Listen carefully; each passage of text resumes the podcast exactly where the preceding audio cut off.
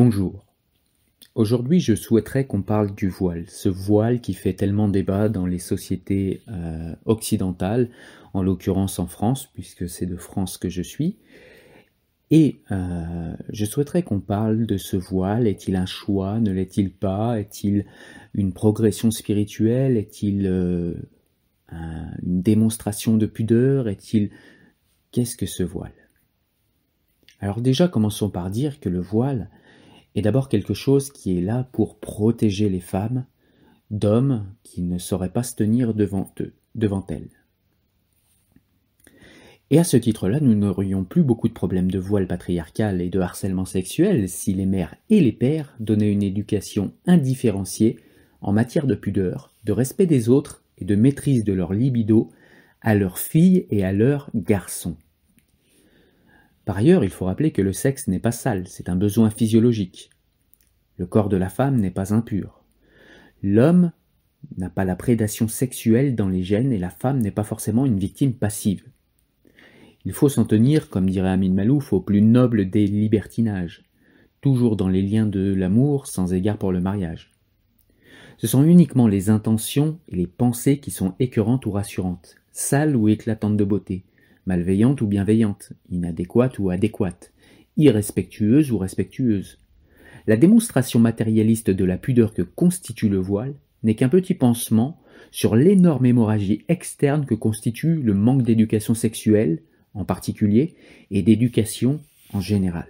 Et souvent, quand on débat du voile dans la société française, on voit un débat qui tourne autour de la laïcité, mais quand on débat sur le voile, on ne parle pas de la laïcité, mais de féminisme, de dignité de la femme, et surtout des petites filles.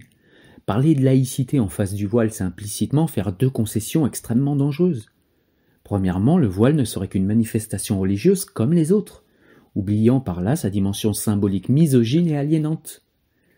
Deuxièmement, le voile ne serait qu'une bondieuserie comme les autres, au même titre que la croix chrétienne, par exemple. Non, quand on débat sur le voile, c'est l'angle du féminisme, de la protection de la dignité des femmes et surtout des petites filles dont il faut parler, et non pas de laïcité qui est censée, elle, protéger les signes religieux tant qu'ils ne sont pas autre chose que de simples signes religieux, justement. Ensuite, on débat souvent du voile à l'école. Et on nous dit que si on n'accepte pas le voile à l'école, alors on risque de voir des jeunes filles déscolarisées. On nous dit que si l'on n'accepte pas les heures particulières d'ouverture de piscine pour les femmes musulmanes voilées, eh bien les femmes musulmanes voilées ne sortiront plus et ne viendront plus à la piscine. On nous dit que si l'on refuse le voile et les heures de sortie pour la prière du vendredi en entreprise, alors les femmes musulmanes, comme si elles étaient toutes voilées, n'iront plus travailler. Évidemment, chacun d'entre vous aura compris ce qu'il se passe, et que ce que l'on nous dit est faux, que les femmes voilées n'iront plus à la piscine, à l'école ou en entreprise, eh bien ce n'est pas à cause du fait qu'on leur refuse ces droits et ces pratiques différentielles. C'est tout simplement parce qu'elles ont choisi une radicalité, elles ont choisi une orthodoxie dans la manière dont elles pratiquent leur religion. Alors, ou à cause de leur mari, ou à cause de l'imam, ou à cause d'un dogme qu'elles ont accepté, qu'elles ont choisi, peu importe, mais elles ont choisi une orthodoxie. Mais je ne sais par quel tour de passe-passe les communautaristes et autres défenseurs du modèle multiculturaliste américain, notamment à gauche hein, en France, nous expliquent que si ces femmes se retirent de l'espace public, c'est à cause de la République ou des méchants racistes qui ne tolèrent pas leur radicalité religieuse. Mais à quel titre devrions-nous tolérer l'intolérable? Voilà le tour de magie, les responsabilités qui incombent aux individus, aux citoyens, qui font des choix sont transférés sur la méchante République et sur les républicains qui ont le mauvais goût de défendre les valeurs d'émancipation universelle dans leur propre pays. Pour appuyer mon propos, je souhaiterais vous citer un passage du livre de Fatiha Boudjala, qui est professeur des écoles, et ce livre, c'est un essai, c'est le grand détournement. C'est un essai qui est très solide et que je vous conseille. Alors, le passage, c'est une question m'est souvent posée. En quoi est-ce utile d'interdire ou de restreindre? L'interdiction du voilement total serait, par exemple, contre-productive et inefficace. Cet argument est nul et non avenu. Des meurtres sont commis et pourtant ils sont prohibés. Faudrait-il renoncer à les interdire par la loi, puisque celle-ci est inefficace à les faire disparaître? La nation décide d'un seuil de refus et de rejet. C'est l'antidote à la mitridisation des esprits, dont l'effet est de faire reculer sans cesse notre seuil d'indignation. Pour reprendre les mots de Pierre Legendre, ce qu'une génération doit à une autre, c'est la limite. Il y a des choses auxquelles nous ne devons pas nous habituer. Le voile s'est banalisé à tel point qu'il ne choque plus, y compris quand des enfants le portent. La loi, en République, place l'universalité et la territorialité des droits au cœur de nos rapports sociaux, nous libérant ainsi de la charge de nous préoccuper du, ressenti pardon, ou des préoccupations de telle ou telle communauté. Ce n'est pas notre ouverture d'esprit qui doit être mise en question, mais les pratiques religieuses ou tribales surtout lorsqu'elles prétendent à la normalisation. Il faut rappeler le sens du mot universel. Cela ne signifie pas que nous souhaiterions exporter notre modèle dans le monde entier, mais que notre droit s'applique à tous les habitants du territoire, français ou non, femmes ou hommes, jeunes ou vieux. Pour finir, essayons de mettre à jour ce qui se joue avec le voile. Alors déjà, j'aimerais qu'on se rappelle de ce qu'est le corps de la femme, celles qui revendiquent le droit de couvrir complètement leur corps et celles qui revendiquent le droit de le surexposer aux yeux de tous sont en fait les deux faces d'une même pièce. Ces deux courants de pensée opposés dans la forme font le même constat dans le fond. La femme n'existe qu'à travers le regard de l'homme. Ces deux courants, donc, réduisent tous les deux le corps de la femme à son sexe et à sa charge sexuelle, dans un premier temps, et l'homme à un animal incapable de maîtriser ses pulsions envers les femmes, dans un second temps. Ces deux courants surresponsabilisent la femme et infantilisent l'homme en matière de pudeur et de maîtrise libidinale. Ainsi, il faudrait choisir entre ces deux camps. Je vous renvoie quant à moi dos à dos. La femme n'est pas un sex toys qu'il faudrait cacher ou exposer aux autres, et l'homme n'est pas une bête incapable de maîtriser ses pensées et les actes qui en découlent, et ça il faut l'apprendre à nos jeunes. Non, l'homme n'est pas naturellement un prédateur, il ne devient uniquement par manque d'éducation.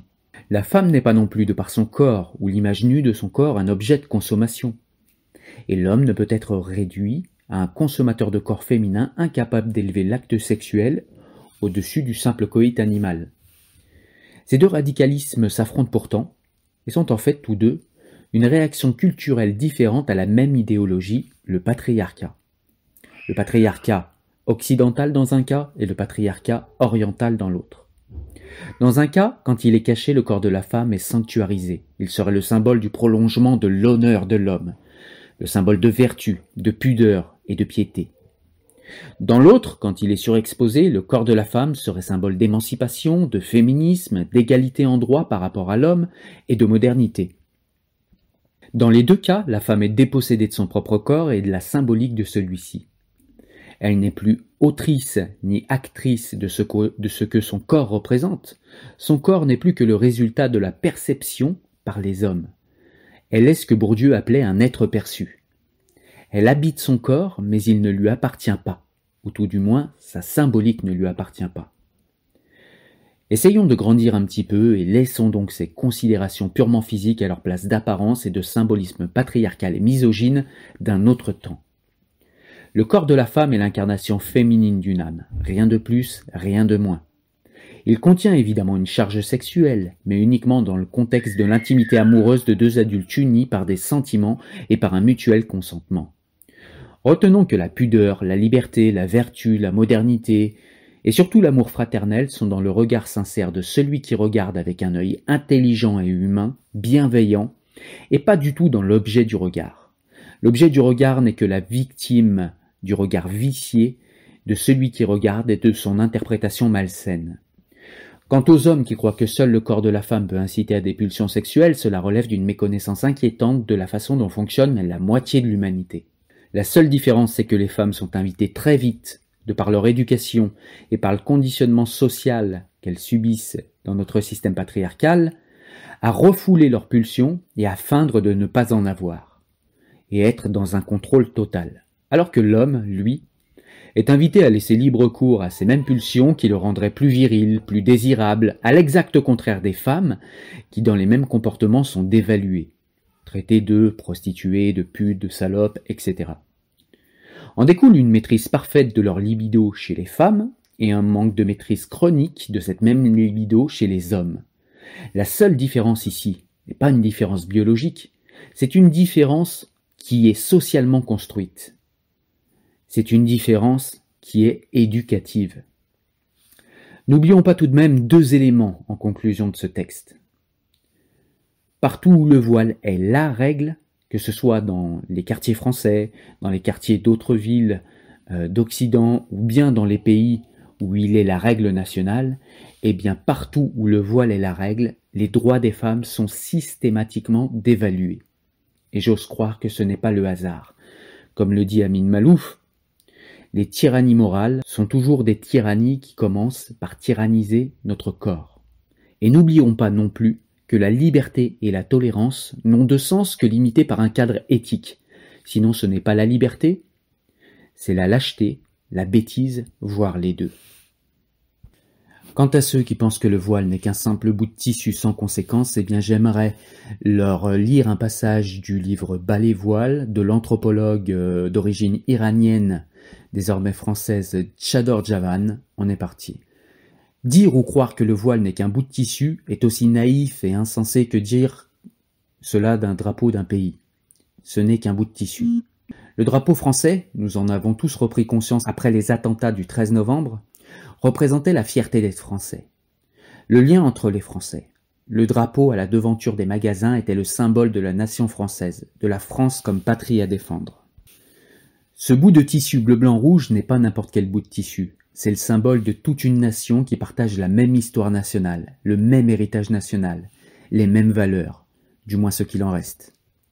Eh bien le voile, ce bout de tissu porté sur la tête des femmes, quelle qu'en soit la couleur, la longueur, a pour rôle et pour but de créer en Occident le lien entre les islamistes algériens, marocains, iraniens, saoudiens, maliens, tchadiens, tunisiens, chiites, sunnites, salafistes, wahhabites, radicaux, modérés, fondamentalistes, d'appeler les hommes musulmans à défendre le corps tabou des femmes.